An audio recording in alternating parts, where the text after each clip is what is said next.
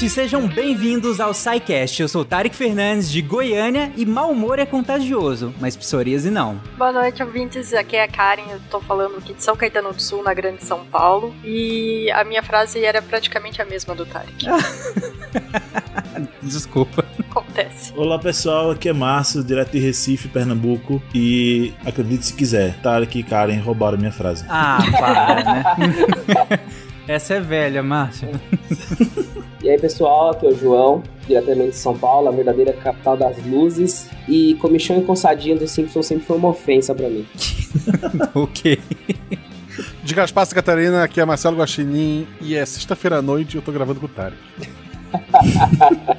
e ele me fala que o mau humor é contagioso. Né? Não é isso, né, gente? A gente nem sempre escolhe com quem a gente passa a sexta-noite, né? Então vamos lá. Às vezes sim. Às vezes sim. Tu preparou essa gravação, tu escolheu. Exatamente. Justo. Você está ouvindo o SciCast, porque a ciência tem que ser divertida. Bom,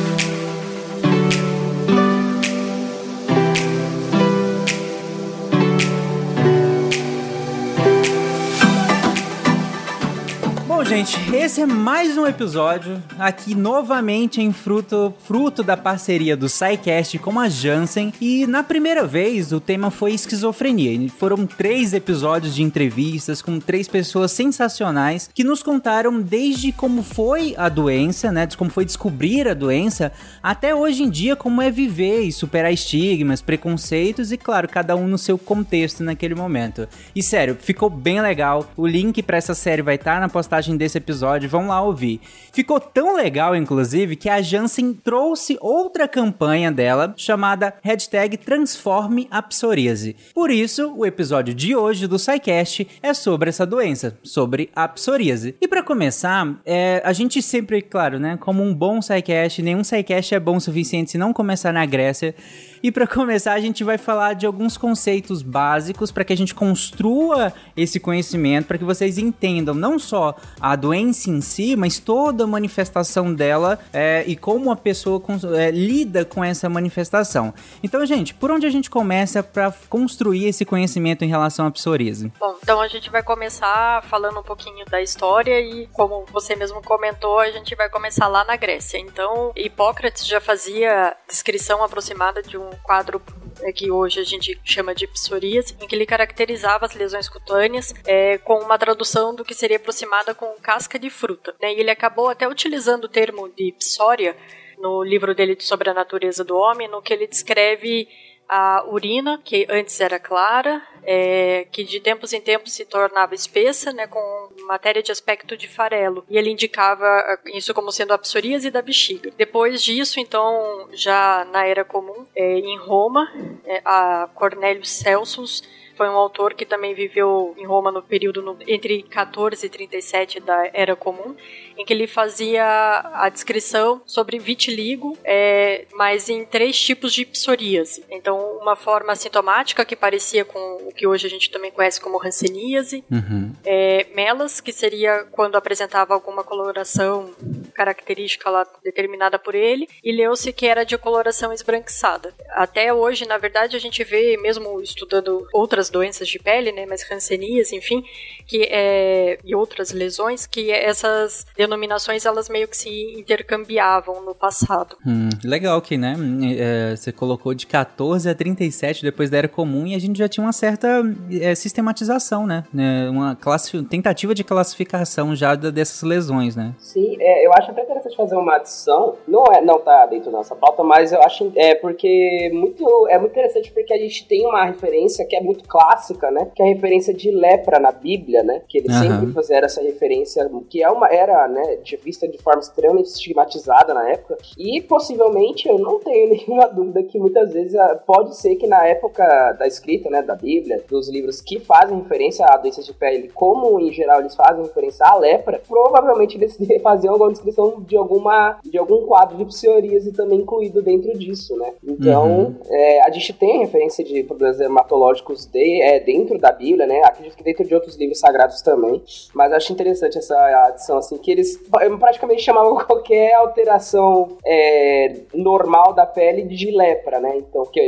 que é o que a gente conhece como hanseníase e é um quadro extremamente bem delimitado, né? Sim, sim, sim. É legal, é, que nem você colocou, né? Acho que qualquer manifestação na pele, é, e ainda mais manifestações que eram relativamente é, empiricamente parecidas, né? Acabavam entrando nesse leque geral aí do, do, do, que se chamava de lepra, né? E aí, claro que deve ter entrado muita psoríase aí ao longo da, da história, né?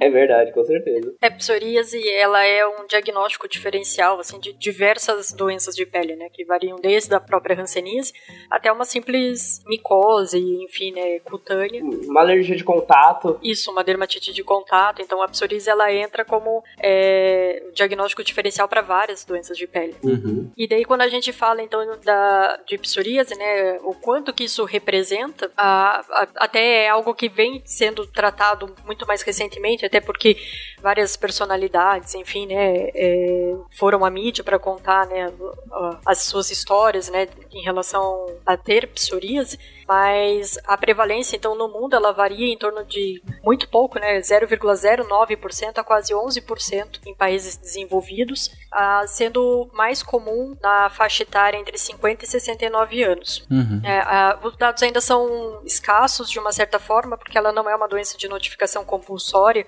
Aqui no Brasil a gente tem como exemplos é, AIDS ou hepatites virais, enfim, que é, é obrigado reportar para o Ministério da Saúde a, o diagnóstico dessas doenças.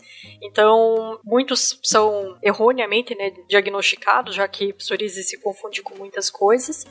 Ah, e, e, no Brasil, então, a gente estima que a doença afete cerca de 2 milhões, né, quase 3 milhões aí de pessoas, sendo que um terço dos casos tem início eh, na infância e na adolescência. Ah, legal. Gente, então vamos definir, porque a gente acabou citando a psoríase, citou o diagnóstico diferencial aqui, inclusive a gente até brincou da, desse leque que talvez entrou muita psoríase aí sem, inadvertidamente, mas vamos definir então, para que a gente consiga justamente delimitar a psoríase e deixar os diagnósticos diferenciais de lado a partir de agora. O que, que é de fato a psoríase? A psoríase ela é uma doença crônica, é multifatorial, né? é, acredito boa parte dos casos tem um componente genético associado. Ela não é transmissível, né? Que foi até o que a gente ressaltou bastante na abertura, que é o fato de ela não ser contagiosa. Né? E ela cursa, na verdade, então, como uma inflamação crônica, é, que se manifesta principalmente na pele, mas a gente vai ver também até ao longo do episódio que é, outros sítios também podem ser acometidos.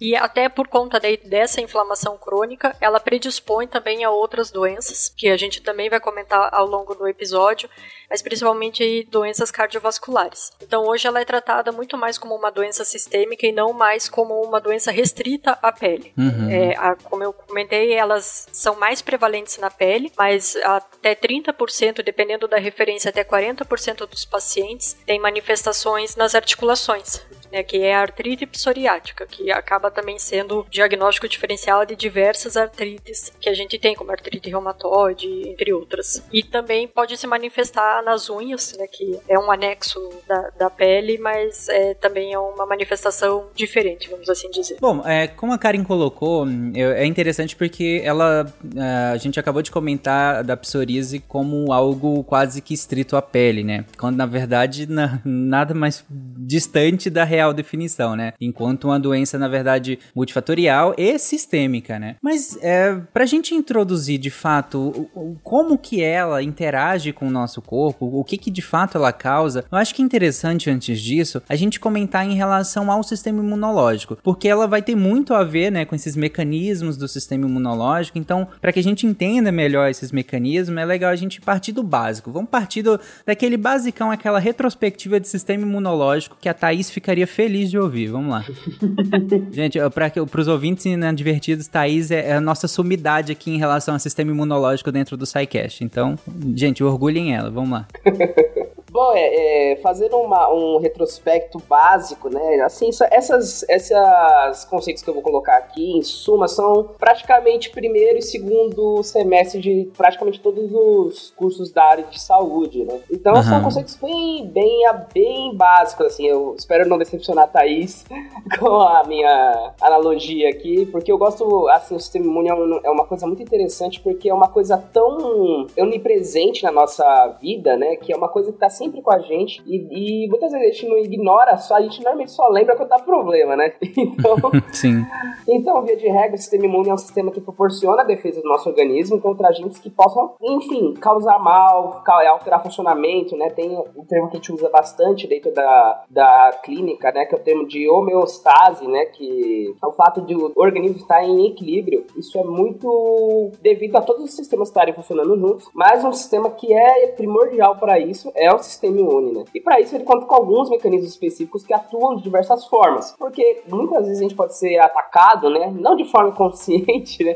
Que eu acho engraçado quando algumas, algumas analogias fazem, ah, a bactéria quer te atacar, o fungo quer te atacar, mas eles não querem isso porque eles são maus, eles querem isso porque eles precisam disso para viver. É, que podem ser Justo. vírus, bactérias, fungos, entre outros agentes, né? Que cada vez a gente vai descobrindo mais agentes diferentões que causam de alguma forma algum problema com a gente. E o sistema imunológico ele tem que fazer isso de uma forma que ele esteja preparado para combater esses, essas várias frentes, né? Querendo ou não, a gente tem que lembrar, se a gente colocar dentro de uma escala de tamanho, né? Bactérias são muito maiores do que vírus. E fungos, por exemplo, se a gente colocar em perspectiva fungo filamentoso, também é, ele, ele é macroscópico, né? Uhum. Então, o sistema imune ele tem que estar preparado para, enfim, barrar qualquer tipo de ataque de escalas milimétricas até coisas que a gente consegue ver a olho nu. Para isso, ele usa os dois mecanismos mais básicos que a gente tem, que é a imunidade inata, que é nada mais do que a primeira linha de defesa contra os micro-organismos, que na verdade ela é formada de, por exemplo, estratégia de bloqueio, que a gente tem a pele, dentro da mucosa oral, a gente. A, a mucosa oral é uma barreira também, né? Por uhum. causa dentro do, dos ácidos que, que fazem parte, né? O próprio estômago também é uma barreira, também tem barreira de pH, tem algumas mucosas, né, que tem microbiotas específicas, como a própria microbiota intestinal, né? A microbiota também, uma que eu acho extremamente interessante, é a microbiota vaginal. O jeito que ela, ela funciona para combate é impressionante, assim, o equilíbrio extremamente fino e é incrível, assim, o jeito que eles usam isso como uma barreira imediata, porque eles buscam o quê? Eles não estão buscando especificidade,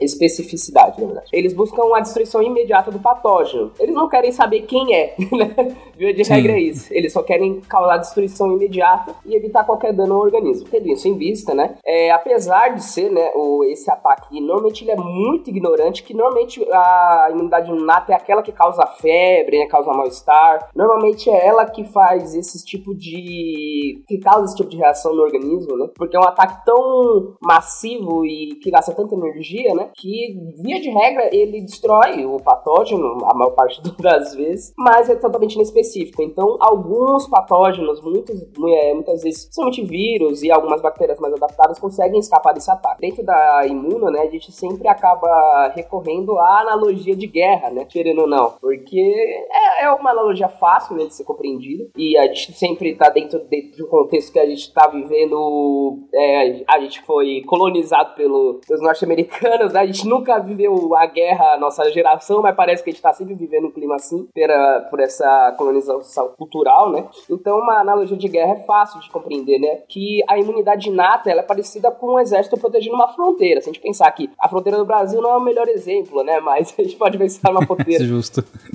uma fronteira mais fortificada, né? Que ao menor sinal de invasão, eles atacam com todas as armas disponíveis. Muitas vezes um inimigo que consegue passar por uma via aérea ou marítima transpassa essa fronteira facilmente. Eles estão normalmente de olho em coisas mais visíveis, vamos dizer assim. Ok, então só para fazer uma, uma amarração aqui, João, você tá colocando que essa imunidade inata, como o próprio nome diz, ela é, ela é inata, né? Ela tá lá desde sempre, praticamente, né? E ela, como você colocou, ela funciona meio que inespecificamente, não 100%, né? Mas uhum. ela funciona meio que inespecificamente no sentido de que ela precisa combater o mais básico ali de entrar, né? O, a, aqueles mais engraçadinhos que não tem nem muitas estratégias às vezes, mas que ela precisa combater. E aí, como você colocou, o que faz parte daqui dessa imunidade é basicamente tudo que a gente tem barrando coisas de entrar. Então, desde os pelos que fazem parte do, do seu nariz, da sua narina, até, como você colocou, até a acidez do seu estômago, a sua pele, é, a, a, a, microbiota, tanto intestinal quanto da pele, quanto vaginal também, como você colocou. Então, tudo isso faz parte desse sistema que vai te, te, te ajudar a esses micro-organismos ficarem do lado de fora do seu corpo, né? E agora a gente comenta o que, que acontece quando alguns que têm diversas estratégias conseguem adentrar ao, ao, ao corpo, né? Ao sistema. Sim, sim. Não, via de regra, né? Quando a gente coloca qualquer. É, transpassou normalmente essas barreiras inatas, né? Ela normalmente já, tá, já entra num quadro de infecção, via de regra, né? Porque quem faz essa defesa de, de imunidade inata normalmente é uma defesa celular. Normalmente vão ser aquilo, é, são, é, são agentes que fazem a defesa, que ficam normalmente na pele, por exemplo, como o macrófago. Tem algumas outras células também que fazem isso. Mas a partir do momento que ele passa, aí a gente vai para uma imunidade um pouco mais refinada, que trabalha de uma forma um pouco diferente da inata, que é a imunidade adaptativa ou adquirida, né? Que, como o nome deixar claro, normalmente a gente adquire conforme a gente é exposto a esses patógenos, né, durante a nossa vida. Nossa imunidade adaptativa é construída durante a vida inteira. Via de regra, esse mecanismo funciona como uma segunda linha de defesa do corpo, né? Então, a partir a gente tem que assumir que a partir do momento que transpassou aquela imunidade inata, que é a nossa fronteira, né? Passou isso, a gente consegue fazer, a gente precisa de um, um agente mais específico para combater essa ameaça. E se a imunidade inata é o exército, a imunidade adaptativa é a nossa agência secreta, né? Se a gente fosse usar o Brasil, seria a BIM, né? Mas ela age de forma específica para cada patógeno, né? Ela então ela consegue fazer um combate mais específico, ou seja, ela não quer combater qualquer engraçadinho como, como o Tarek mesmo colocou. Ele quer saber nome, CPF, RG, onde mora, por que que tá ali, o que que tá fazendo, o que que faz, o que fez. E, e ele identifica, e além disso, e além de fazer uma identificação, ele registra isso de uma forma fisicoquímica, né, dentro do nosso corpo, e ele gera uma memória imunológica, que permite que das, de, das próximas vezes, né,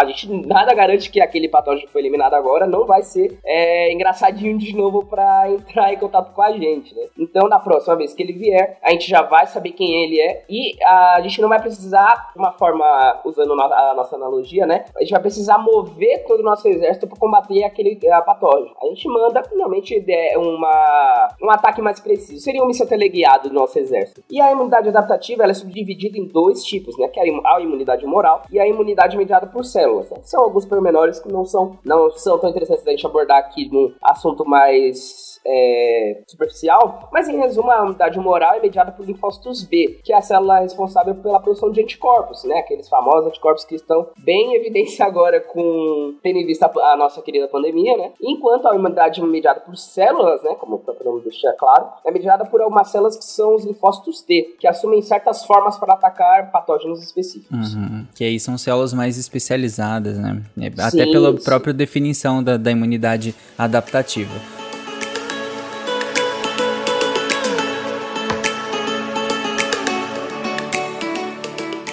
Mas João, às vezes é, todo esse, é, esse resuminho que a gente fez, ele é muito complexo, né? Tanto que a gente tem um sidecast só sobre isso. E então tem muitos é, mecanismos pelos quais esse sistema funciona, ou às vezes nem tanto, ou às vezes até demais, né? Exatamente, exatamente. E aí que entra a nossa querida e adorada do Salt Moon, que é uma coisa, não é querida adorada, né? Obviamente tô falando de uma forma irônica, mas é um mecanismo tão interessante que a gente fica até emocionado de falar, né? Que uma doença autoimune, ela acontece exatamente quando esses sistemas de defesa, normalmente dentro da defesa adquirida, né, na nossa imunidade adquirida, que acaba atacando os próprios elementos do organismo. Normalmente esses, esses elementos podem ser células, podem ser tecidos, ou pode ser até um órgão inteiro, né, que pode acontecer. Gerando uma situação onde que é muito difícil qualquer tipo de tratamento. Por quê? A gente tem que pensar assim, se o nosso sistema imunológico é quem faz a defesa, se a gente tirar a defesa, quem é que vai fazer a defesa.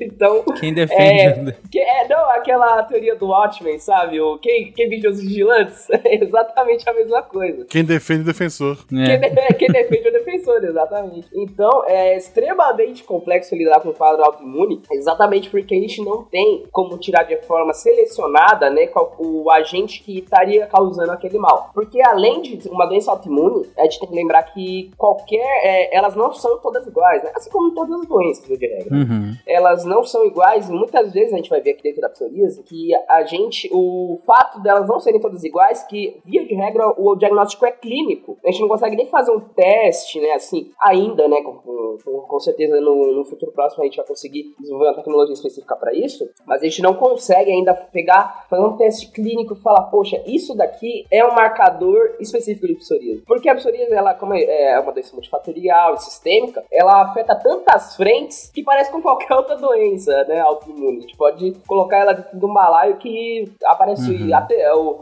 o clássico Dr. House, né, que é o lupus. Você pode ser lupus sempre, pode ser qualquer outra coisa. Enfim, isso é, é, bem complexo, né? O fato disso. Então, por isso, o tratamento é extremamente difícil, né? A gente está conseguindo evoluir cada vez mais com as tecnologias que estão surgindo, mas uhum. é, é um quadro que a gente tem que tomar sempre ter muita atenção, né? Com o paciente que é vítima doença, da doença autoimune. Muitas vezes, as doenças autoimunes, como elas são extremamente variadas, tem doenças mais leves, tem doenças mais graves, e a psoríase, ela fica ali no meio do caminho, né? Ela tem gradações, né? Ela não é, ela não é um, uma doença binária, né? Ou você tem ou você não tem, tem pessoas pessoas que têm uma gradação mais leve, uma pessoa, pessoas com gradações mais crônicas e, e exigem muita atenção, né? Via de regra, uhum. é, doenças autoimunes sempre requerem muito cuidado da equipe de saúde que está tratando aquele paciente. Ótimo. Bom, agora que a gente fez essa breve recapitulação aqui em relação a, a um sistema imunológico, como que ele age, até porque isso vai ser bem importante agora para a gente entender onde exatamente a psoríase vai, influencia nesse sistema imunológico, nesse sistema que a gente acabou de descrever, nesses mecanismos mecanismos que nós escrevemos agora, onde que a psoríase age? Qual que é o problema da psoríase nesse sentido aqui? Então, a psoríase ela vai aparecer mediante a, a presença de um gatilho, né? Então, é, esse gatilho ele pode ser um trauma, né, na pele, que é conhecido como o fenômeno de Kebner, pode ser drogas, né, medicamentos diversos, como principalmente beta-bloqueadores, uhum. ah, pode ser o uso de álcool, até mesmo exposição ao sol, dependendo ah, de algumas pessoas, e isso vai, na verdade, causar uma lesão, então, nas células que a gente tem na nossa pele, que são os queratinócitos. E quando, uma vez que esses queratinócitos foram lesionados, então, a, a gente tem as células dendríticas, que são uma parte muito importante dentro da nossa imunidade inata, em que elas fazem é justamente sinalizar esses agentes agressores, então sejam bactérias, vírus, fungos, parasitas, é, para o nosso sistema imune para ele reconhecer isso como sendo algo que ele precisa combater. Então, as células dendríticas elas vão pegar, na verdade, pedaços dos queratinócitos que são células da pessoa, é, e apresentar isso como sendo um agente agressor. Uhum. E daí é nessa hora, então, que a gente vai desenvolver né, os anticor anticorpos, não, né, mas uma resposta imune, na verdade, contra as nossas próprias células. E no momento em que ela apresenta, então ela provoca a diferenciação das células T, né, os linfócitos T, que daí são da parte adaptativa, para que eles produzam então diversas é, moléculas, né, que ajudam também a a desencadear uma cascata inflamatória, que então vão causar inflamação e chamar outras células também para ajudar no combate a essa célula que ele está entendendo como a esse agente que ele está entendendo como estranho. Ah, e nisso você acaba criando então um ciclo vicioso. Por quê? A célula dendrítica então ela vai é, fazer a diferenciação do linfócito T que vai atacar lá o queratinócito.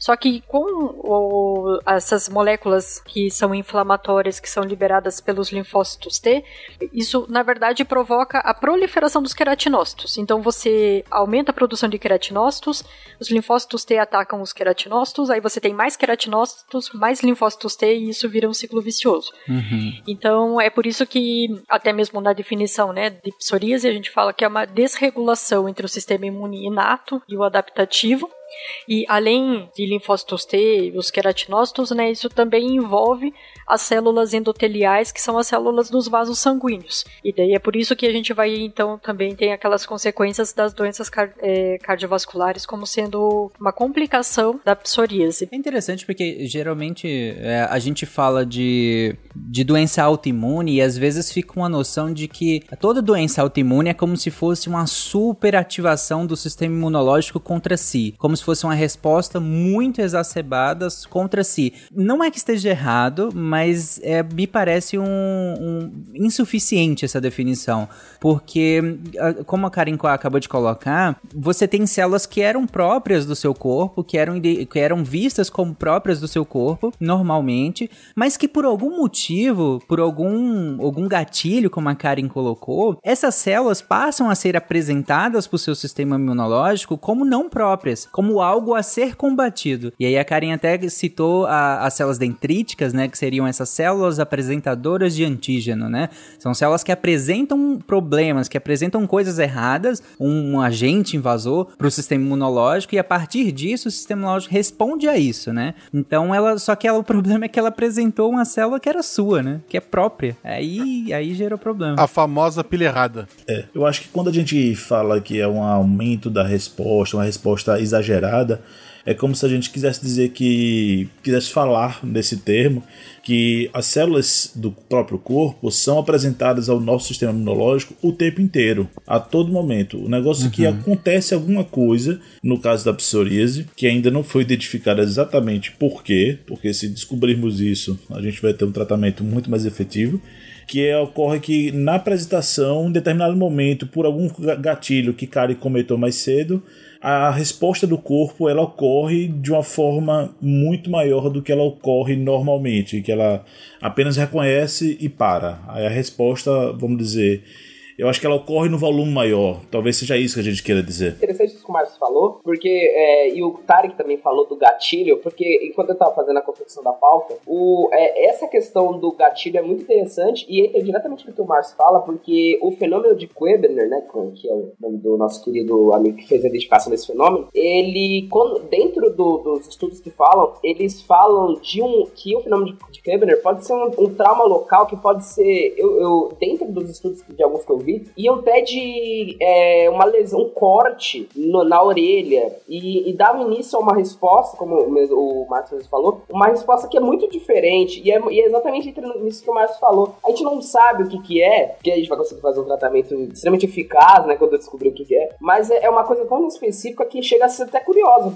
A gente fica, por quê que, que um fenômeno tão corriqueiro, às vezes uma, uma topa, às vezes um arranhão, um contato com uma, um tecido diferente, né, às vezes é, para pessoas que têm alergia, às vezes pode desencadear esse gatilho, e isso é, entra diretamente na, na questão do, de que a gente não sabe como funciona, e o fato de desregular o sistema, né? Eu sempre é, gosto de deixar aqui, deixar claro mais ou menos que eu lembro quando as pessoas falam que, ah, eu tomo alguma coisa para aumentar a minha imunidade, né? Eu acho que quando a gente faz.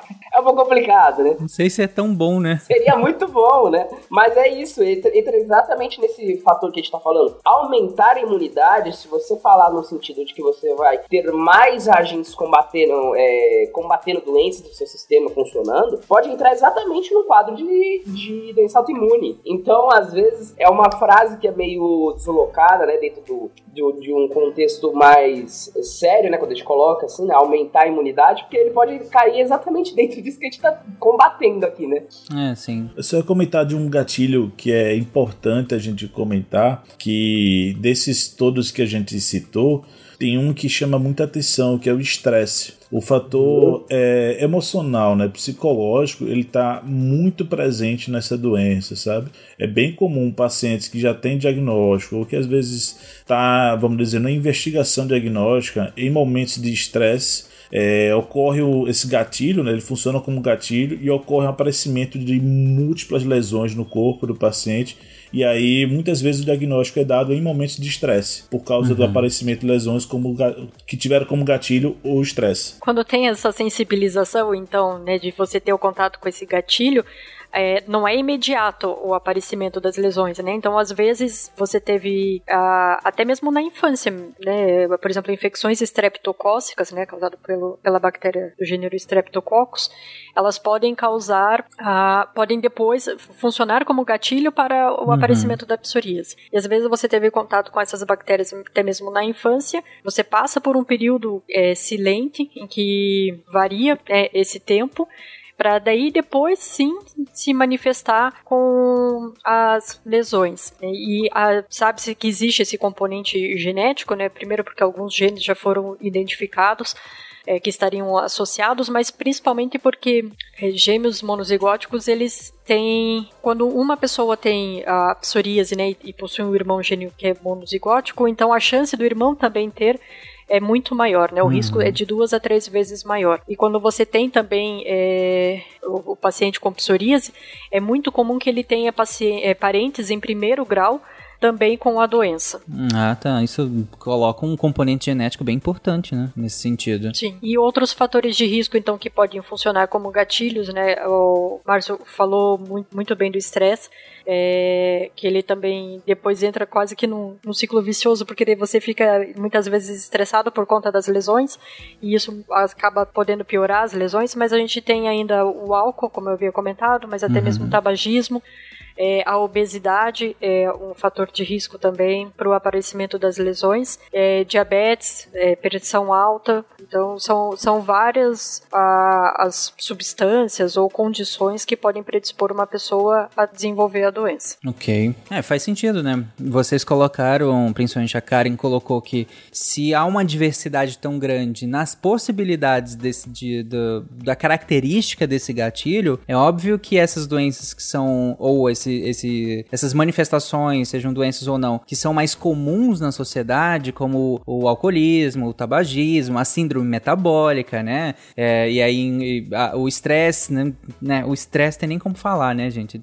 É fator de risco para quase tudo, né? Pra, pra tudo, é, exatamente. Ser brasileiro já é fator de risco. Exato, Exatamente. É, então, é, é, é, dada a multiplicidade de gatilhos, né, se a gente pensar esses, essas doenças, essas, essas manifestações mais comuns, é claro que elas vão funcionar como gatilhos, né?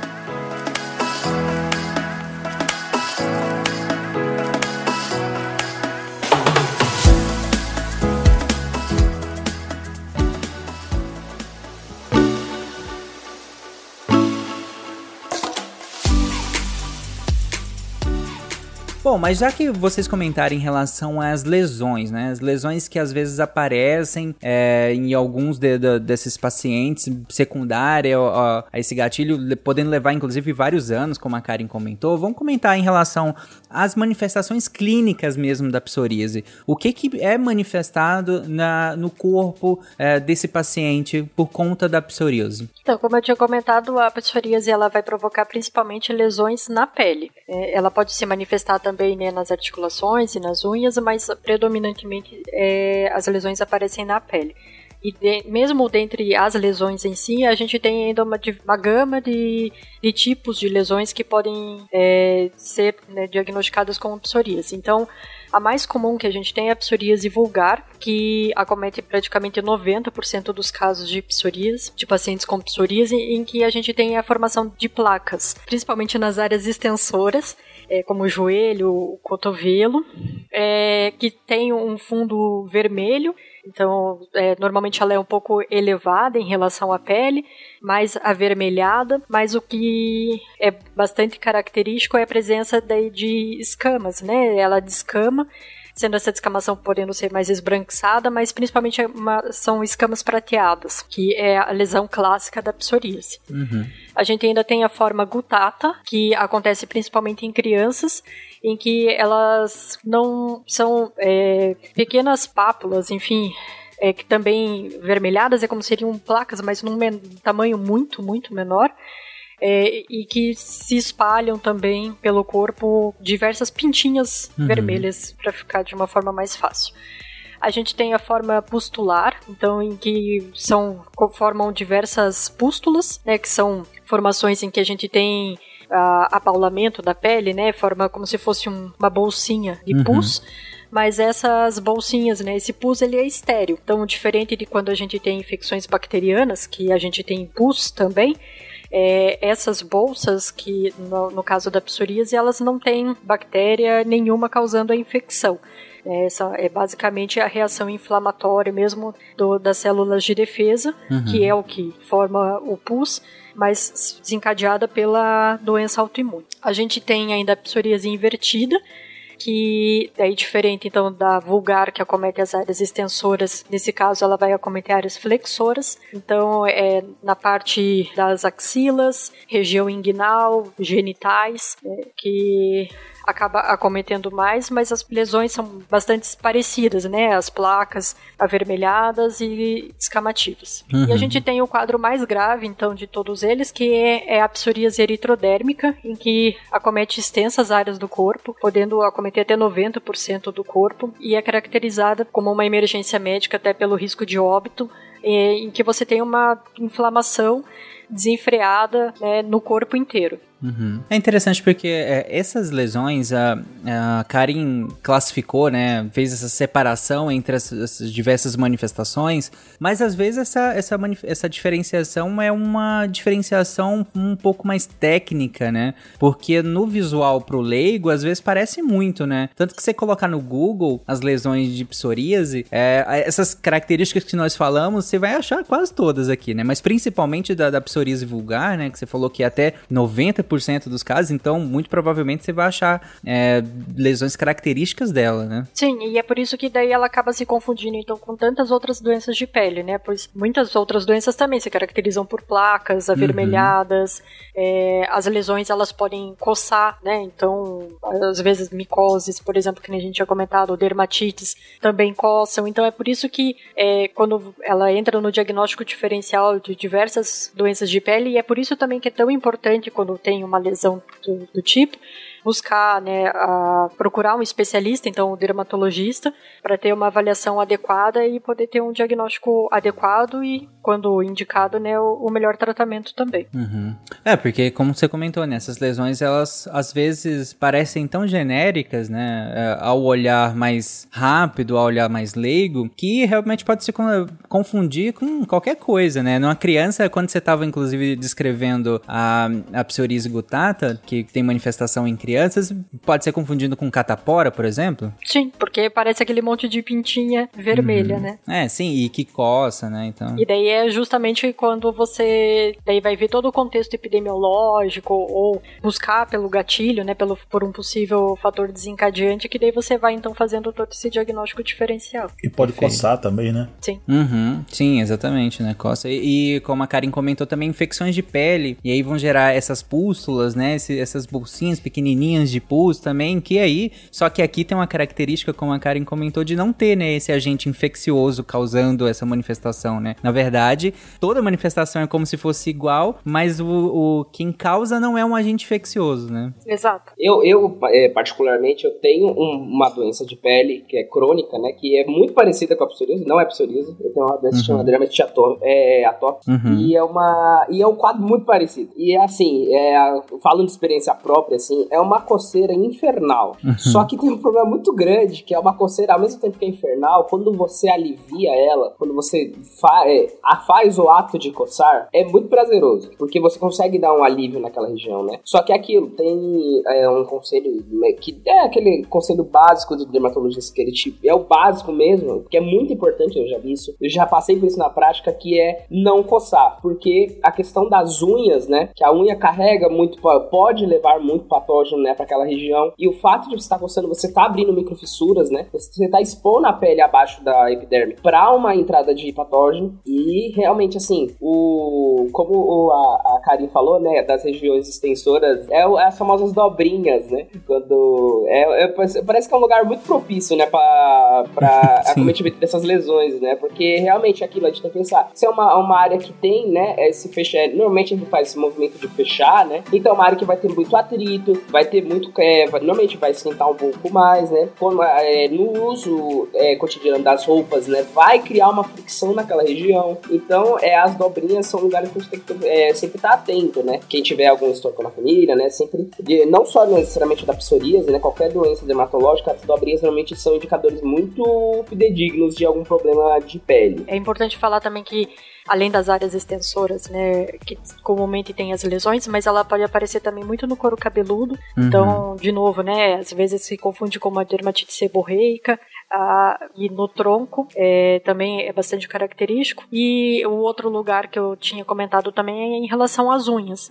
E daí nas unhas a psoríase ela se manifesta de duas formas, né? Ou ela vai porque ela pode acometer tanto a matriz da unha, que é dali onde tem a cutícula, né, que é da onde nasce a unha, enfim, que ela sai, ou ela pode acometer o leito ungueal, que é ao longo da unha, vamos assim dizer, né, mais lá para a ponta.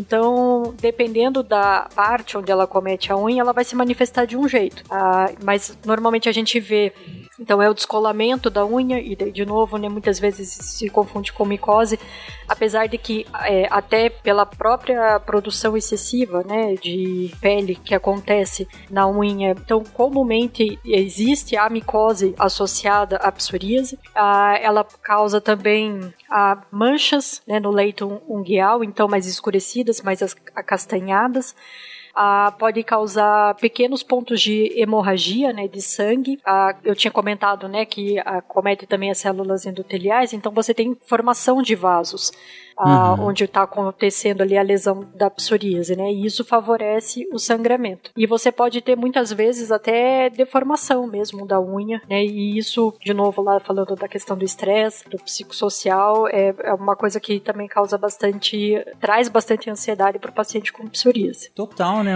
Eu fico pensando, você fala essa manifestação de estresse, eu vejo algumas pessoas que às vezes passando por algum momento mais estressante, que como o Márcio colocou, basicamente é morar no Brasil, é, que, que acabam tendo muitas manifestações na unha, né? A unha fica quebradiça, seca, às vezes cai ou a pessoa rói. Então é muito fácil de confundir, né? Com uma simples manifestação, entre aspas, né? Uma simples é, manifestação psicossomática, por assim dizer, do estresse, quando na verdade o problema é muito maior, né? Sim. Uhum. Quem nunca teve catapora e eu, os pais ficam, não coça porque vai ficar manchado, Sim. não coça. A gente é difícil, viu? É, é bem difícil, é bem difícil.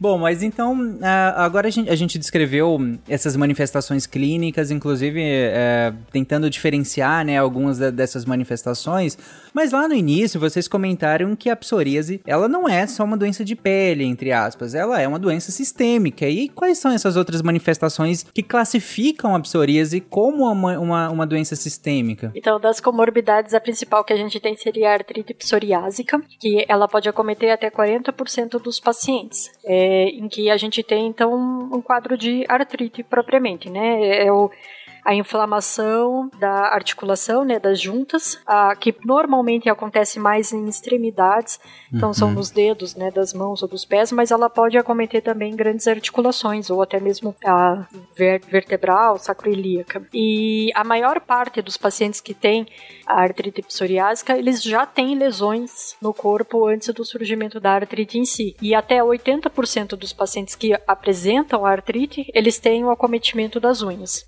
Né? Então ela pode acontecer tanto numa única articulação, é, num determinado momento, quanto ser poliarticular, né? Acometer várias articulações ao mesmo tempo. E é, até o, a forma como o dedo acaba ficando, a gente chama de dedo em salsicha. É porque ele fica vermelho, é, ele perde um pouco da sua definição, então a gente chama de dedo em salsicha, que em Curitiba, minha saudosa cidade, seria dedo em vina. ok, né? Mas é uma questão bastante complicada, porque além de doer bastante, né, também pode trazer essa questão do preconceito de outras pessoas, uhum. enfim.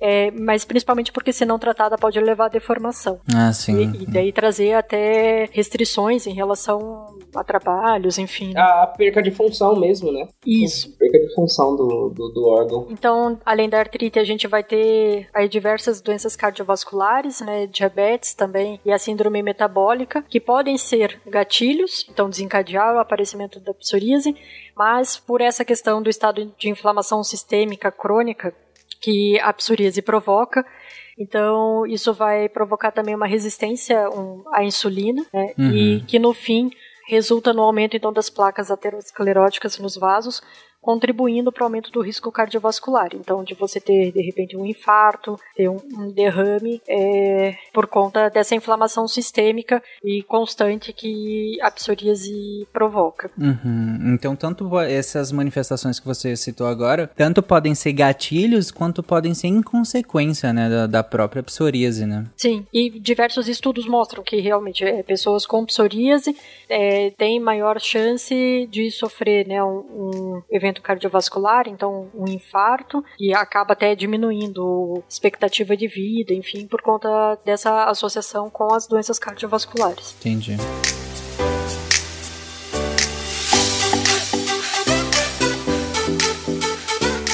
Outra doença, então, que a gente tem associada é a doença de Crohn, que é também, né, uma doença autoimune gastrointestinal e a colite ulcerativa. E, mas essa tem, tem os relatos da associação, mas ainda muito pouco conhecido o envolvimento das duas. Uhum. E o, a principal comorbidade, acho que dentro da psoríase, né, é de, não diria de maior impacto, assim, mas é a questão da saúde mental.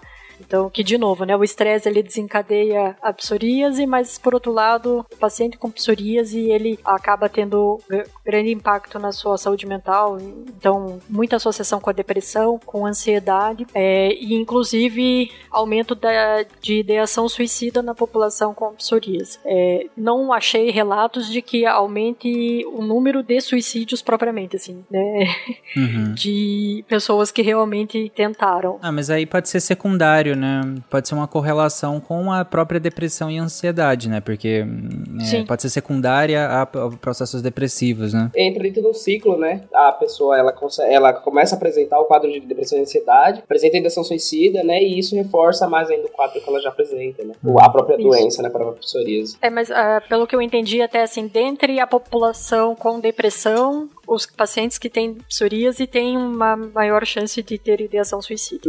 Ah, sim. Pessoal, acho importante a gente ressaltar que dentro dessas comorbidades todas que Karen está comentando, é, é difícil para a gente perceber no diagnóstico qual delas vem primeiro, se elas são causadas pela artrite ou pela psoríase, ou se a psoríase vem em decorrência do, delas existirem no paciente. É, apenas a questão de saúde mental costuma realmente piorar como gatilho devido ao surgimento das lesões de pele né, comuns da psoríase. E o diagnóstico realmente é bem complexo, né? Muita gente não tem acesso a especialistas, né, profissionais capacitados, né, para fazer o diagnóstico, e isso apenas prolonga o sofrimento, né? O sofrimento da pessoa com lesões piorando, a saúde mental também pode acabar também entrando em risco, né? Porque pela falta do diagnóstico adequado, né? E isso vai entrar num ciclo, né? Porque a pessoa vai ficar ao, ao mesmo tempo estressada de novo, né? Que entra lá nos seus fatores de risco e vira um ciclo. E isso é o feedback positivo, né? É o feedback positivo da doença, exatamente. E e só para deixar claro, né, pro ouvinte que não associa uma coisa a outra, o quadro de psoríase ele afeta diretamente na autoestima da pessoa, né? Você imaginar como a gente colocou aqui, né, que o quadro normalmente aparece em regiões de é, abertura, são normalmente são regiões de que são é, visíveis, né, a outras pessoas. E por conta, né, muito ainda do preconceito, do desconhecimento, de todos aqueles fatores que a gente já conhece, né, isso tem um impacto muito forte na autoestima. E, auto, e aquilo, uma pessoa com autoestima baixa, ela vai evitar frequentar local público, né, piscina e praia. Normalmente vai evitar também um contato social, profissional sexual também, né? Então isso tudo vai gerar um isolamento da, da pessoa em si, que vai gerar o isolamento, vai gerar um estresse que vai ser gatilho para as lesões, as lesões podem acabar aumentando. E isso é muito importante que a gente, que a gente fale, né, sobre a saúde mental da pessoa afetada por psoríase, né? Porque o isolamento é real. A pessoa vai, é aquilo, ela não está sendo impelida por ninguém, mas a pressão social, a pressão de grupo, né? A pressão que ela sofre pelo seu entorno, né? Por muitas vezes sofrer preconceito, ou ser discriminada mesmo, né? Em estrito senso, em algum local, né? Muitas vezes as pessoas têm uma, uma, um aspecto de nojo, né? Conforme a pessoa, o que é muito triste, né? E não só necessariamente com a psoríase, muitas doenças que têm um estigma social muito forte, né? Muito aparente, muito visual, elas são, elas são é, paulatinamente retiradas, né? Convidadas a ser retiradas da sociedade, vamos dizer assim. E esse impacto é muito triste, é muito complicado lidar com esse tipo de coisa, porque é exatamente o que a gente está fazendo aqui, a gente está tá buscando reintroduzir as pessoas, não através de uma coisa fazendo que as pessoas é, deixem de pensar nela como uma pessoa que é diferente dela. Pessoas são diferentes umas das outras, mas que encarem esse quadro como uma doença que é como várias outras que a gente convive na nossa sociedade e as pessoas podem conviver muito bem com isso, né? Tanto que a campanha tem um vídeo lindo que ela que ele faz, né? Ele coleta é, depoimentos de pessoas que tem, né, o quadro de psoríase e muitas eu mostrei, né, para minha mãe como um exemplo assim, né, para ver um para ter um reflexo, né, numa pessoa mais real. E minha mãe falou: "Nossa, ela nem parece que tem". Então é, é muito esse aspecto curioso que a gente tem que buscar, né? É, o impacto da saúde mental é muito grave e vai e aí a gente luta para que isso diminua cada vez mais, as pessoas possam ser reintroduzidas na sociedade de forma natural e que a gente trate elas da melhor forma possível, porque esse quadro já é difícil de se passar, né? É, exatamente. é, já é difícil de se passar. E aqui, é, inclusive, é o ponto em comum com a nossa primeira série com a Janssen, né? Que em relação à esquizofrenia, eu acho que o que ambos têm em comum aí é a é estigmatização, né? O quanto é estigmatizado as ambas são, né?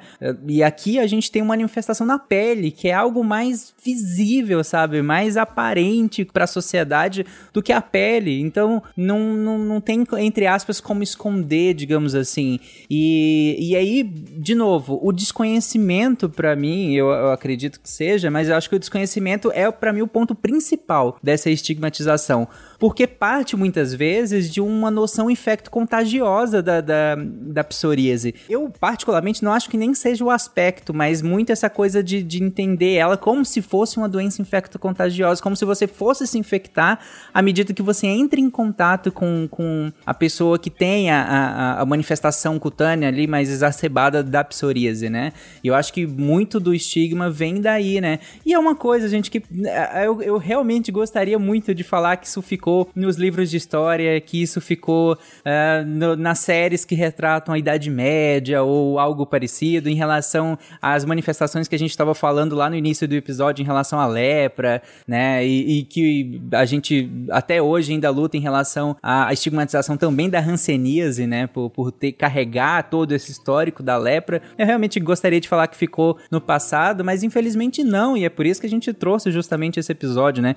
Para tirar esse estigma inteiro em cima da, da psoríase, por mais que ela tenha essa manifestação, para que as pessoas entendam o que, que é essa manifestação cutânea. Eu, eu falo da cutânea porque ela é mais aparente, né? É o que todo mundo consegue ver, né? Mas é claro que as outras manifestações que a Karen citou aqui, elas são manifestações, inclusive, mais graves, dependendo do, do estágio, são manifestações que, que também impactam na saúde mental. A pessoa que tiver uma síndrome metabólica, que, que acabar associando com obesidade, muitas vezes, com outras manifestações, com doenças cardiovasculares que seja, cada uma dessas comorbidades vão limitando cada vez mais essa pessoa nas suas relações sociais e na relação consigo, né? E aí acaba virando um, um combo que é, é péssimo. É péssimo para a pessoa, é péssimo para a família, é horrível para a sociedade e por isso que é interessante esse episódio. A gente tinha comentado, né, que boa parte dos casos aparecem na infância e adolescência e a gente sabe que criança e adolescente é um ser cruel cruel. Hum.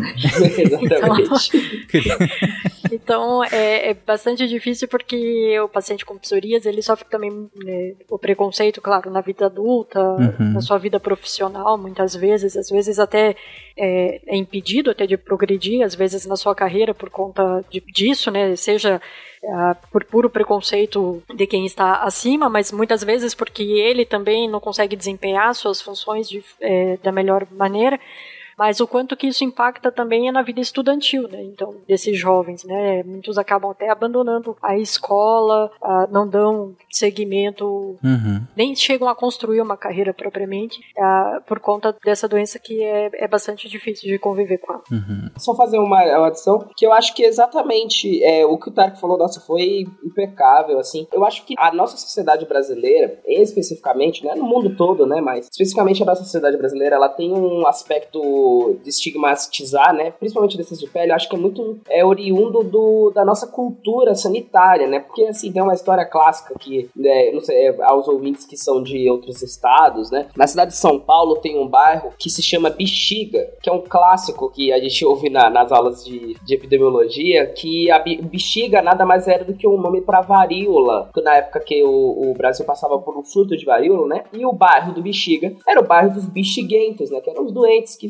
ficavam ali naquela região. E para evitar, em vez, por exemplo, da nossa cultura, buscar uma, uma educação, explicar como que funciona, como funcionava a varíola, como é, lidar com o paciente de, que estava passando por um quadro de varíola, simplesmente foi criado um bairro que fica na região mais nobre da cidade de São Paulo, se chama Higienópolis, que era o bairro da higiene. Então, era exatamente o aspecto de falta de, de informação é, é extremamente intrínseco à cultura brasileira, né? Uhum. Muitas vezes a gente estigmatiza por não, não, por não conhecer, por não saber. Exato. João, é bem semelhante à história dos leprosários que havia no Brasil, né? Sim, sim, exatamente. Nossa, é, é uma, é um, parece que é um, a, gente, a nossa cultura ele, a gente tem muita, muita tendência a, esco é, a esconder o problema, né? Meio que disfarçando ele com alguma com algum com um nome mais leve, né? Do que é, lidar com ele de forma mais direta, né? É bem comum na nossa cultura mesmo. A própria reforma urbana do Pereira Passos no, no Rio de Janeiro, é, ela tem base total higienista, né? Mas enfim, aí fica para um outro episódio.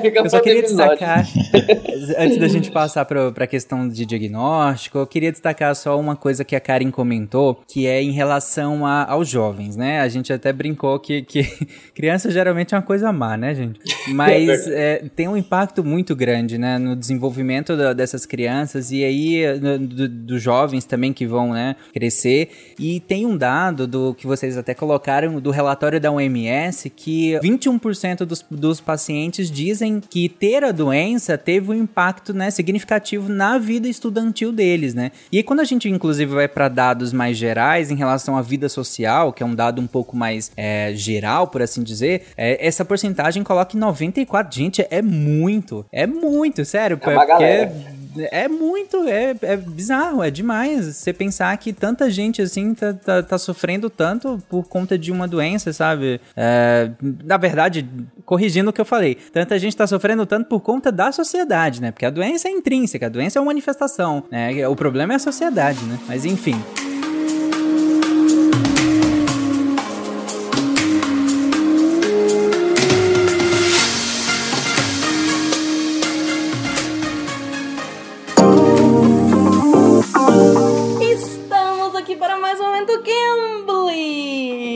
É isso aí, pessoas! Vamos falar do Cambly porque tá chegando a Black Friday! e quando chega Black Friday, o povo fica maluco!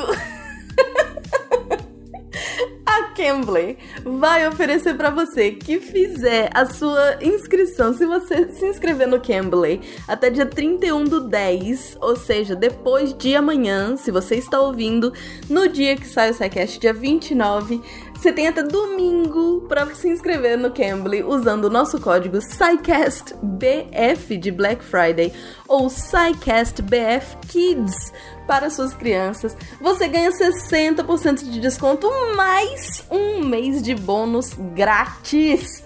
Vou dizer, não tem promoção igual essa? Então corre lá, corre lá no cambly.com. Cambly se escreve C-A-M-B-L Y. Vamos então voltar agora para o tema do SciCast dessa semana, que é psoríase. E eu procurei um professor que tivesse algum background em medicina para a gente conversar um pouco sobre a psoríase.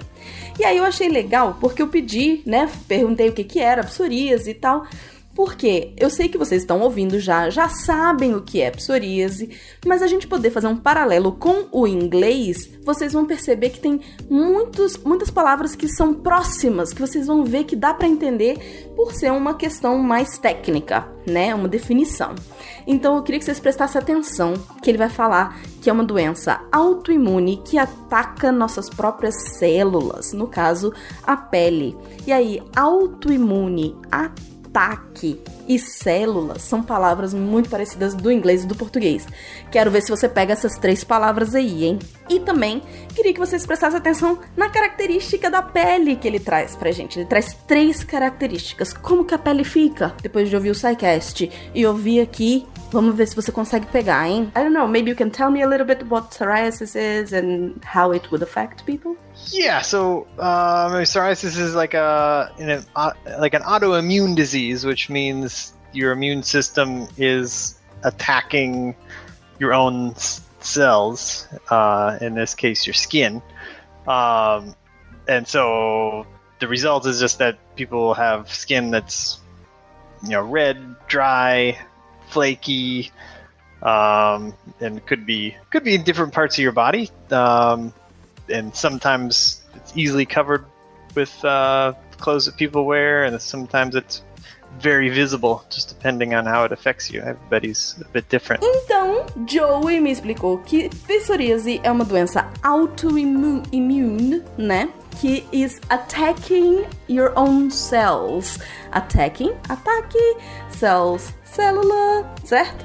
Então, a única coisa é porque skin realmente é não tem muito, não é muito parecido com pele, mas a gente consegue pegar bastante coisa dessa explicação dele do que seria a psoríase. E com relação às características da pele, será que vocês conseguiram pegar as três características que eu falei aí? Red, dry and flaky. Eu achei muito, muito interessante trazer isso para vocês. Como vocês já ouviram aí no SciCast, a pele fica vermelha, seca e ela fica com essa textura meio escamosinha certo? É, e aí perguntei, né, também uh, como que isso afeta a vida das pessoas. Principalmente pensando que a gente hoje, nesse mundo virtual, apesar de muita gente desligar a câmera, às vezes você precisa ter a câmera muito perto, né? E se você tem a psoríase exposta, é, como é que isso afeta a vida das pessoas. E achei muito legal, porque ele foi me falar dessa coisa, das pessoas julgarem mesmo o outro, né? De achar que é contagioso e tal, e aí já fica assim mais distante, não quer se, se socializar com aquela pessoa.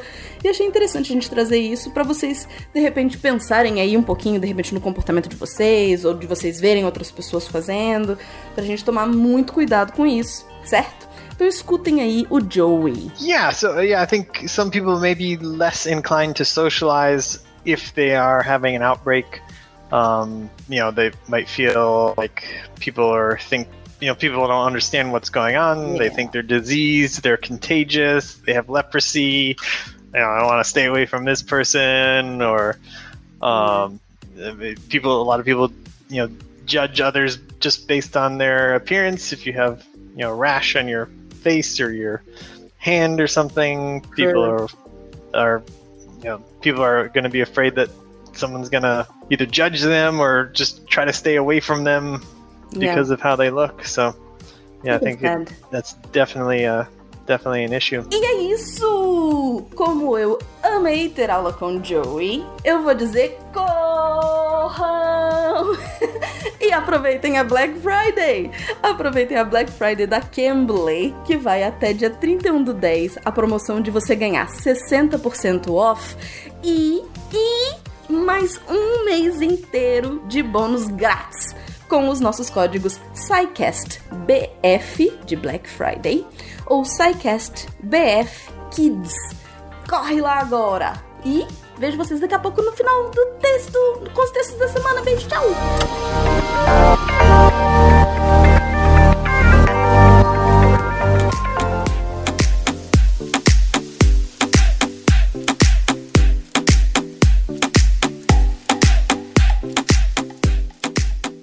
Vamos passar para o próximo tópico em relação ao diagnóstico. Então vocês falaram, a Karen inclusive comentou que essas manifestações muitas vezes elas é, se confundem com muitas outras outras manifestações, principalmente cutâneas. O principal profissional a ser procurado inicialmente, imagino que seja o primeiro clínico, né? Muitas vezes, dependendo do lugar, mas a especialidade primária seria o dermatologista, né? Por quê, Karen? O dermatologista é o especialista da psoríase, porque como como a gente comentou, né, ela se manifesta primariamente na pele, então muitas vezes é, ele é o primeiro a ser procurado quando aparecem, né, surgem as lesões. Eventualmente, um reumatologista pode ser o primeiro a ser procurado, porque como a gente também comentou, às vezes os pacientes não têm lesões de pele, mas ainda assim têm a artrite psoriásica, né, ou tem lesões que muitas vezes o paciente nem sabe, né, ou não, como por exemplo no couro cabeludo, né, se ninguém contou para ele,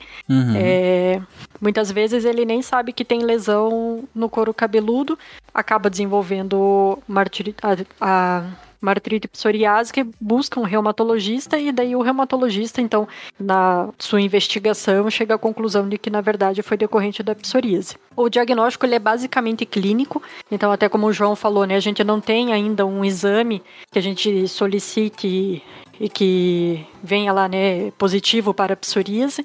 Uh, então é baseado no aspecto das lesões, uh, na identificação, muitas vezes até dessas questões dos gatilhos, no entendimento daquilo que piora as lesões, que também auxilia no, no diagnóstico. E se ainda assim né, houver dúvida, aí é, pode ser feita então uma biópsia que vai evidenciar aquele infiltrado linfocitário na região ali próxima, né, à epiderme. Uhum. Só para relembrar aquela parte do início, o linfócito sendo uma célula do sistema imunológico, a gente vai ver ele como se fosse um concentrado deles naquela região ali, o que indicaria uma resposta, né? Uhum, na, exatamente. Naquele local. E daí a gente comentou então do dermatologista, do reumatologista, mas é com todas essas comorbidades, né, que vêm junto aí com a psoríase ou que podem vir junto com a psoríase, é sempre importante salientar que, na verdade, o acompanhamento desse paciente ele é multidisciplinar. Uhum. Então, o dermatologista é o especialista na lesão,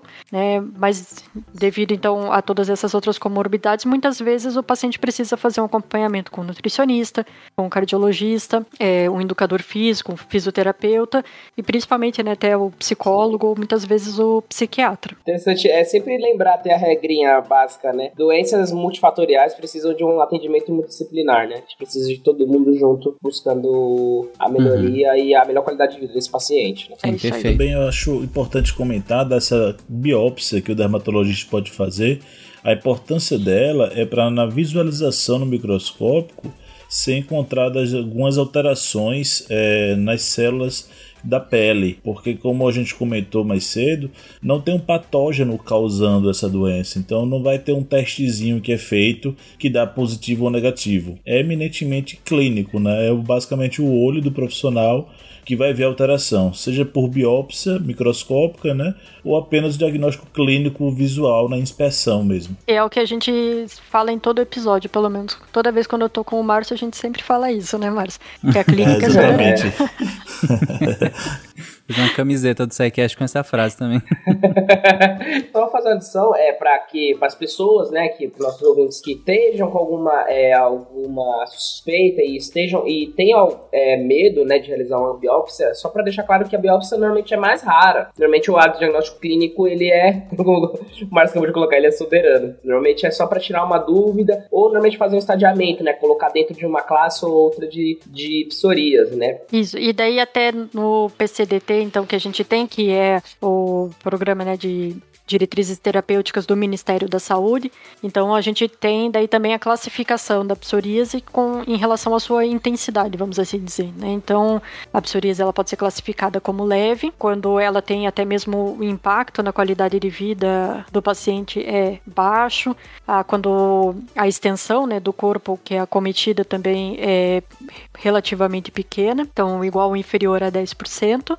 E a gente pode ter a psoríase moderada grave, que é quando a gente tem um acometimento maior do que 10%, quando o impacto na qualidade de vida do paciente também é maior é, do que 10 dentro de um questionário que é preenchido. Então, né, você tem diversos itens que são apontados nesse questionário que o paciente vai preencher e a partir do impacto que você identifica na qualidade de vida do paciente, isso pode ser é, considerar a psoríase como moderada grave. Quando você tem o acometimento das unhas, a palmo plantar, é, algumas formas de psoríase elas acometem principalmente né, palmas das mãos e a planta dos pés, ou então quando você tem a resistência do tratamento, não que diferente do caso dos, das bactérias uhum. e dos uhum. antibióticos, mas na verdade é porque você faz o tratamento tópico, então que a gente vai até comentar um pouquinho dos tratamentos, mas com pomadas ou cremes, é, e não tem uma resposta esperada num período de três meses. Ok, aí no caso é um, tipo de classificação para melhorar, digamos, o manejo, né? Que você coloca como uma, uma forma relativamente mais leve e uma outra forma em que vai de moderada a já mais grave. E aí você colocou esses steps, né? Esses passos que, à medida que eles são é, preenchidos, aí a gente muda a classificação dela de, dessa forma um pouco mais leve para essa forma um pouco mais mais grave.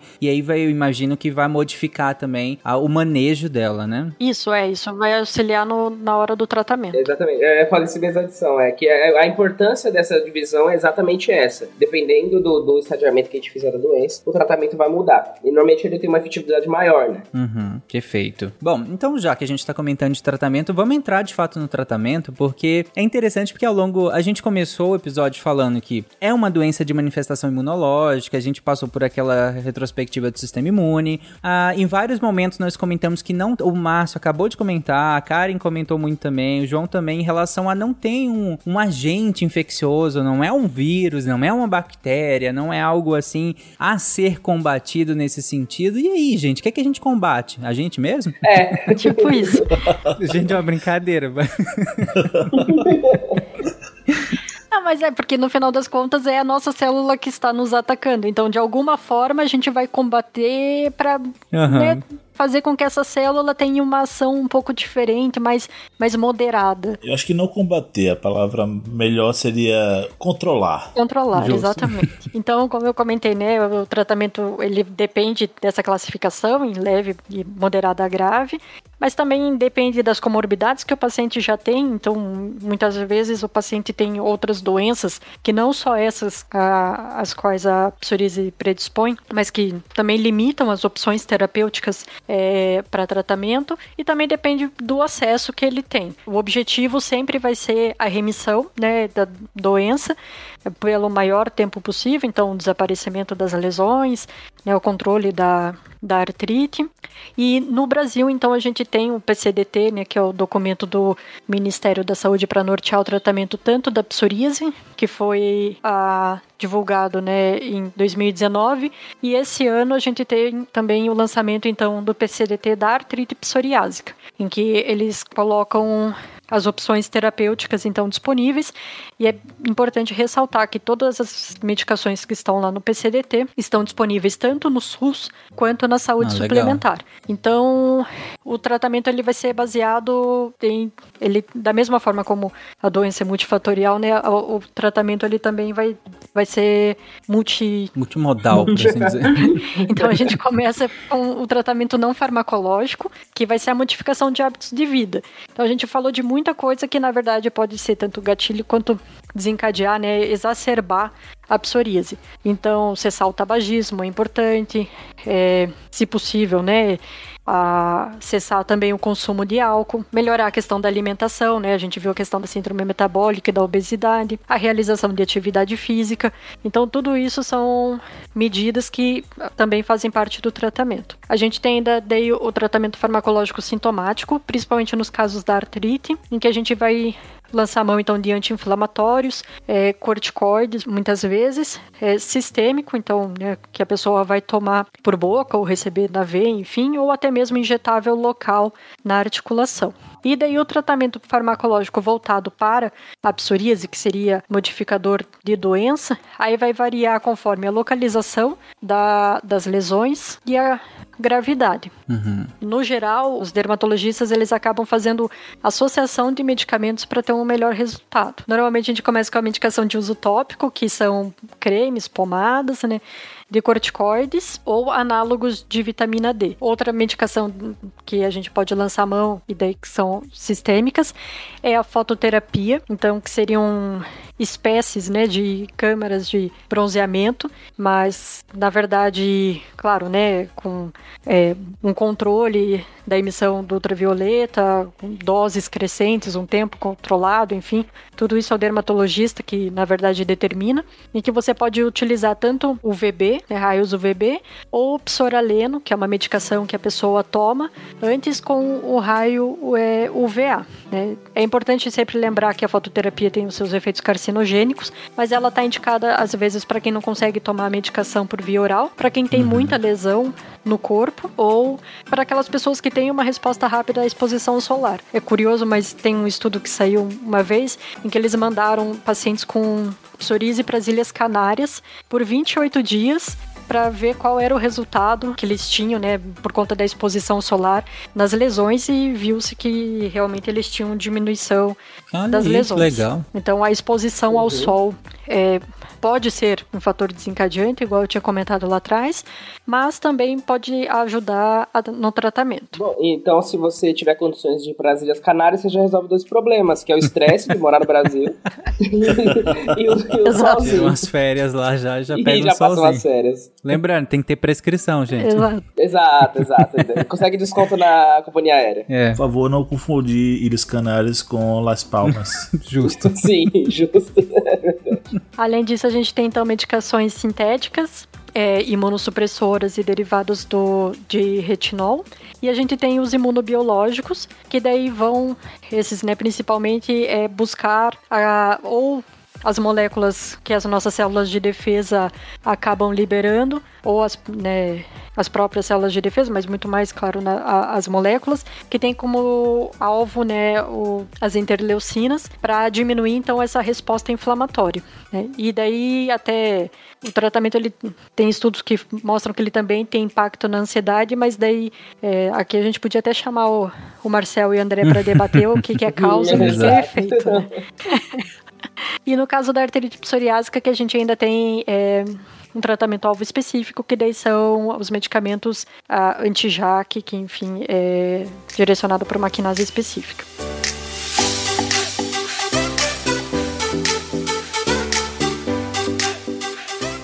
Ok, bom, é, só pra gente organizar aqui, porque eu acho que grande parte desse tratamento, é, todo mundo que tá ouvindo já meio que imaginava, ou pelo menos já ouviu falar demais. Principalmente a parte de mudança de hábitos, né? E aí é né, para todo mundo que tá ouvindo, inclusive com, artri com, com psoríase ou não. Mas é, é interessante que, que, que né, aumenta a atividade física, a alimentação, a questão do, do de cessar o tabagismo, que aí vai ser fator de risco para muitas outras coisas. É, depois a- a- você passa, Para um, um tratamento e aí, ma- farmacológico, em que se busca diminuir essa resposta inflamatória, né? E aí seja uma resposta um pouco mais sistêmica, é, do- ou seja, do corpo inteiro, manifestações é, sistêmicas ou algumas respostas é, locais, né? É, e aí alguns tratamentos que também vão buscar é, agir nas lesões, né?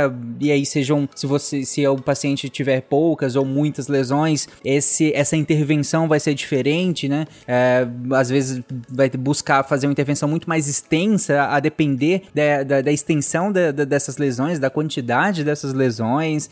E por fim também usa os tratamentos que vão é, tentar mexer no momento da cascata, digamos assim, da inflamação ou da, re- da, da resposta dessa inflamação. Porque lá no início, e aí vocês complementem o que eu tô falando agora, mas lá no início nós falamos em relação à resposta imunológica e como ela é uma série de cascatas às vezes, né? Começa com uma coisa que vai desencadeando uma série de outros mecanismos até é, desencadear o que é o mecanismo derradeiro, por assim dizer. E alguns desses é, medicamentos, eles meio que tentam agir em algum momento, né, de- desse, dessa cascata. E aí as- e eliminar os efeitos, né, derradeiros dela. Porque se você tira um elemento dela, é como se tentasse suprimir o efeito final dessa cascata. E muitos desses medicamentos tentam fazer isso, né? Buscar algum alvo que, tenha, que tente reduzir. a- lembra que boa parte da manifestação aqui é própria nossa, é própria do nosso sistema imunológico imunológico, então tentar reduzir essa resposta nossa a nós mesmos, né? É isso mesmo. É, eu acho até interessante fazer umas pontuações que o é interessante a gente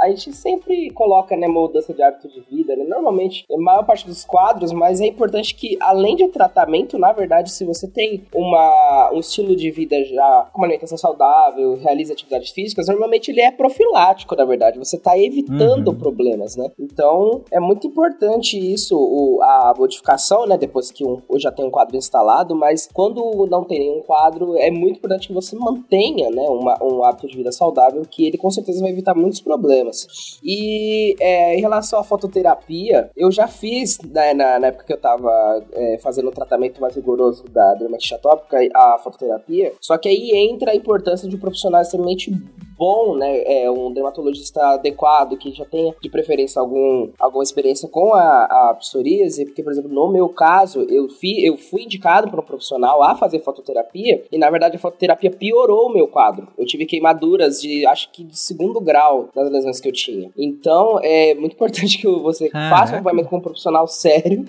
e fototerapia é nada mais. É exatamente o que, o, o que a Kari colocou: é uma, é uma câmara de bronzeamento, só que você fica em pé e é extremamente entediante. Você fica lá umas meia hora sem fazer. E você não pode entrar com nada. Você está praticamente nu e você fica lá exposto àquela luz. E é mais assim, pra, eu já vi pessoas que passaram pela fototerapia que a doença dela respondeu. O quadro delas respondeu melhor, né? O meu especificamente não respondeu, mas a importância do profissional de saúde extremamente gabaritado é exatamente essa, né? E os fatores biológicos, né? A gente fala, o Tarek mesmo colocou as interleucinas. Na verdade, as interleucinas elas estão sempre sendo alvo, né? Quando tem algum problema com o sistema imune, né? Uhum. Até o fator de necrose tumoral aí, né? Que é o TNF-alfa, eles, eles são sempre alvos clássicos. A gente usa exatamente para fazer o, o, manejo, o melhor manejo, né? Desse quadro inflamatório, né? Quando ele perde é, esse controle fino, né? E começa a atacar nós mesmos, a gente normalmente tem que atacar essa, é, esses, essas moléculas, né? Que, que são extremamente importantes para a execução dessas cascatas. Né? Só para fazer o, o, contraponto aí em relação ao João, quando é, eu tive o meu diagnóstico de psoríase, ah, eu tinha algumas poucas lesões, na verdade no couro cabeludo. E daí eu passei por um momento de estresse na adolescência, e daí passei a ter várias lesões, tinha lesão inclusive uhum. no rosto. É, e na época daí o meu dermatologista né, recomendou justamente fazer a fototerapia e para mim foi na verdade o que resolveu. Então eu né, cheguei a fazer o tratamento tópico, tomei corticoide, tomei imunossupressor sintético, né, que era que foi é, parte do meu tratamento, mas na época eu também tomei o psoraleno junto com o VA e para mim foi na verdade o que resolveu as lesões uhum. no corpo, né? E hoje daí eu tenho então a doença restrita às ah, unhas. interessante. É, é inclusive é, o, o, o, João colocou que a gente sempre cita citocinas, né? Alguma coisa assim. É, para quem tá ouvindo que talvez não, não é muito familiarizado com a área e não ouviu o SciCast Imunologia, viu? Vai ouvir.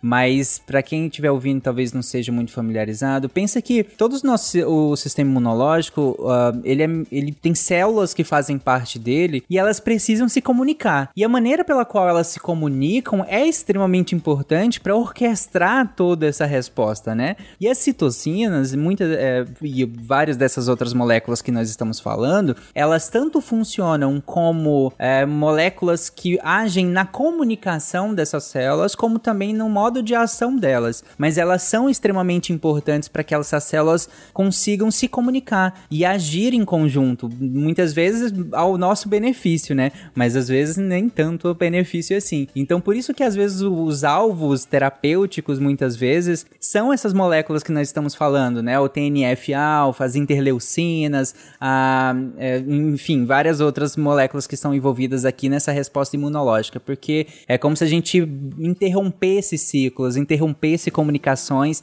interrompesse a ação dessas células, né? Para que diminuísse essa, essa resposta. E aí a gente fala é, dos tratamentos. A Karen falou aqui, explicou muito bem a, ah, todos esses tratamentos. E uma coisa que ela falou aqui que estão disponíveis no SUS, né? Todos eles estão é, disponíveis aí para que as pessoas é, tenham acesso a ele no, no, nosso sistema único de saúde. E isso faz parte, inclusive, de iniciativas da OMS, né? Sim, é, em 2016 a OMS publicou um relatório no qual ela ressaltava a importância né, que os países membros então tivessem ações para diminuir, principalmente a discriminação em relação à psoríase, né? Então, ressaltar a questão que não é uma doença contagiosa, de levar informação para a população, mas também de tratar, é, tratar não, de treinar, né, os profissionais, principalmente na atenção primária, que, como até mesmo você comentou, né, muitas vezes eles é, são os primeiros a, a verem o paciente com psoríase, né, com a lesão. Então, as ações nesse relatório é, eram voltadas para garantir o acesso universal ao tratamento, é, que no Brasil, então, é garantido tanto no SUS quanto na saúde suplementar, né, pelos planos uhum. de saúde. Ah, eventualmente, alguns lugares não terão, por exemplo, fototerapia, né, mas ainda assim tem acesso a medicações tópicas, aos, às outras medicações né, imunobiológicas. Então, ao desenvolvimento dos protocolos de tratamento, né, que eu comentei que a gente então tem aqui tanto dois PCDTs, né, um da psoríase propriamente e um da artrite psoriásica. Também a criação de redes de apoio. A gente falou muito da questão psicossocial da psoríase, então a, é, redes de apoio para compartilhamento de experiências. No Brasil, a gente tem a Psoríase Brasil, então, que é formado por pacientes com psoríase e, tem a iniciativa até da Janssen, né, do Trans, Transforme Psoríase, uhum. que também leva informação dos pacientes é, aumentar a pesquisa na área, então seja para melhorar os dados epidemiológicos de prevalência da doença em relação às comorbidades, né, igual eu falei da doença de Crohn, que a gente não tem muitas informações ainda a respeito dessa associação em relação aos tratamentos, mas o objetivo primário é justamente diminuir o preconceito e a discriminação ao paciente com psoríase. Perfeito. Bom, gente, então esse SciCast, uh, pegando essa última linha de frase da, da Esse SciCast é só uma pecinha bem pequena, né, que a gente resolveu contribuir junto com a Janssen para justamente tentar diminuir a estigmatização da, da psoríase por meio do conhecimento que, como eu falei lá no início, lá no meio, eu realmente acredito que essa é a principal arma que nós temos contra a a, estigmatização, e aqui não só da psoríase, né, mas de quase tudo na área da saúde, que é conhecimento, que é divulgar conhecimento, né? A partir do momento em que a gente divulga o conhecimento, que as pessoas têm acesso a esse conhecimento, é, vindo de evidências científicas de fato, acho que a estigmatização, ela ou ela cai, ou ela passa para outros campos que aí a gente vai envolver outros tipos de abordagem, mas não são mais campos derivados da ignorância. Ignorância no seu sentido mais puro, por assim dizer, né? De não saber, não entrar em contato com aquilo, né? Porque nesse campo a gente conseguiu, acho que, atingir aqui com esse episódio e era a nossa intenção. Claro que nós vamos ter, inclusive, mais um episódio, que vai ser um episódio de entrevistas. Nós vamos entrevistar alguns médicos é, que lidam diariamente, inclusive, com pacientes com psoríase. A gente vai conversar ainda um pouco mais, principalmente dessa da, um foco maior, inclusive, no paciente com psoríase. Mas eu acredito que o objetivo desse episódio a gente tem atingido. Discordam? Jamais.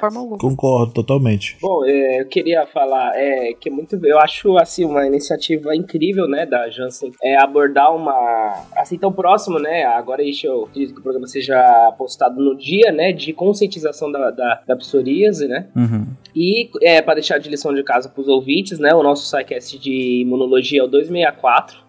Uhum. Pesquisar aí rapidinho, lição de casa para todo mundo para quem ficar mais perdido e é sempre busque é, é, pessoas, né, que estejam passando por esse quadro, sempre dê apoio. Achei que você ia falar busque conhecimento.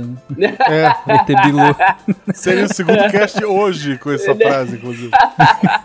Bom, também busque conhecimento, né, como já diria o nosso maior filósofo brasileiro vivo e acredito vivo. que assim acredito que o conhecimento liberta, né, com certeza. A gente tá aqui fazendo a nossa parte e de divulgue o, o programa para pessoas que você acha interessante e espalhe por aí amor, né, principalmente, que é o que a gente precisa muito nesses, nesses últimos tempos. Lembra sempre, gente, que pelo menos o, o respeito e o bom exemplo é contagioso. Exato. Boa. Boa.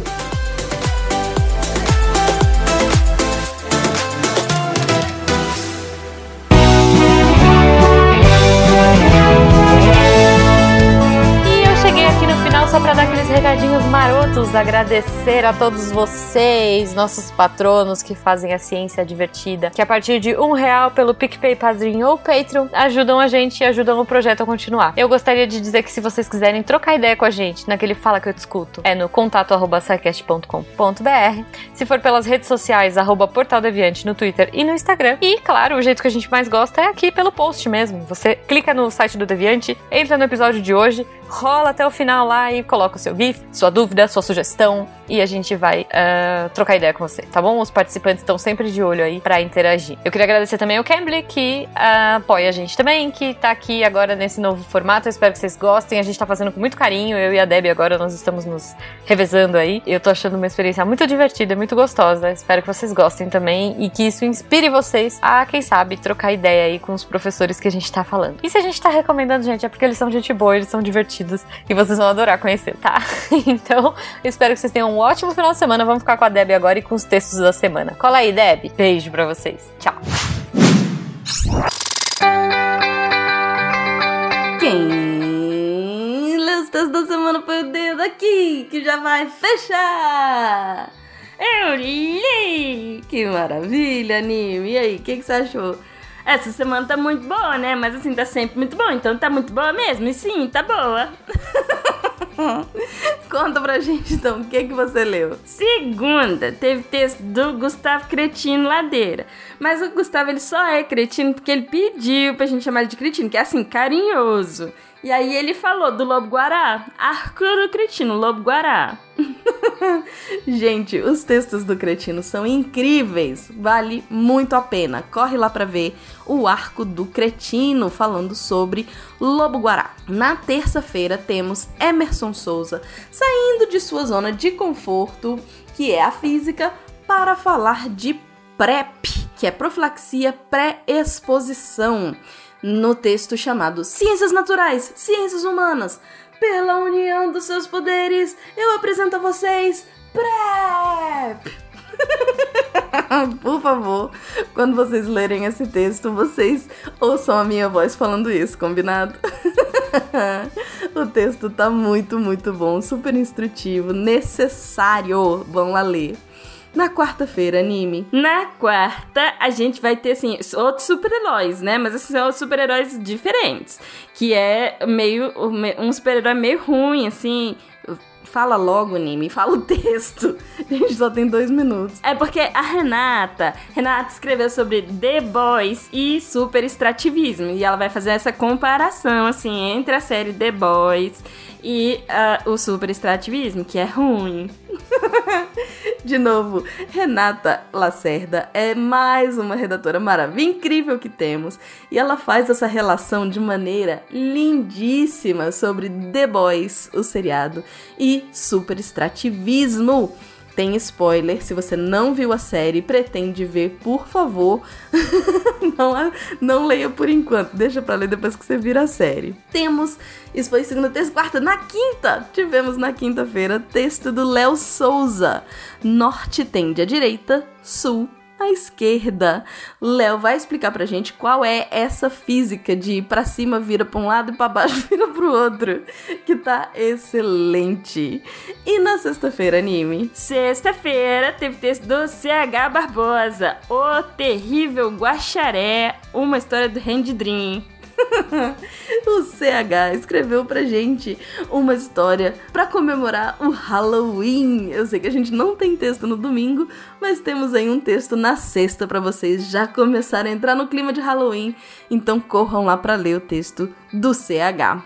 E eu vou apagar a luz porque eu já falei demais hoje. Se todos esses textos você encontra em www.deviante.com.br. E se você tem interesse em se tornar redator deviante, manda e-mail pra gente em contato@saicast.com.br. Aqui é a Debbie Cabral, editora do portal Apagando a Luz da Torre Deviante. E o Nime! E o Nime. Este programa foi produzido por Mentes Deviantes. deviante.com.br Este programa foi editado por Tapcast. Edições e produções de podcast.